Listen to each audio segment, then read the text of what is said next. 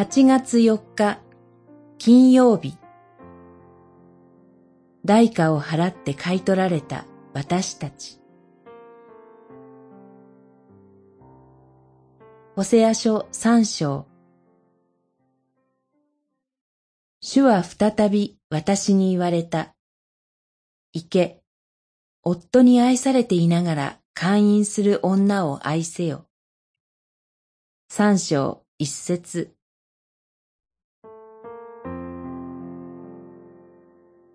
預言者ホセアは主の命令によって陰行の女であったゴメルと結婚しました。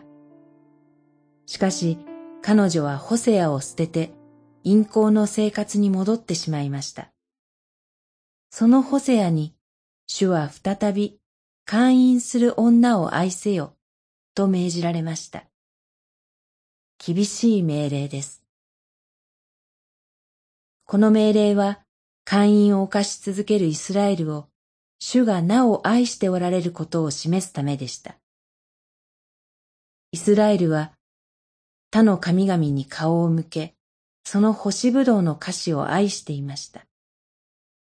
この干しぶどうの歌詞は、豊穣の女神、アシェラに捧げる供え物のことです。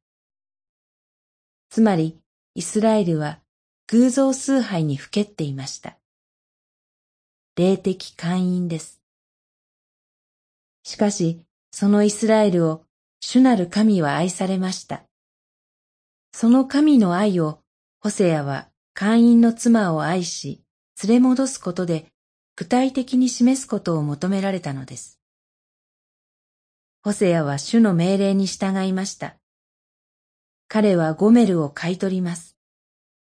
その値はほぼ奴隷一人の代価にあたります。ゴメルは堕落して身を売っていたのでしょう。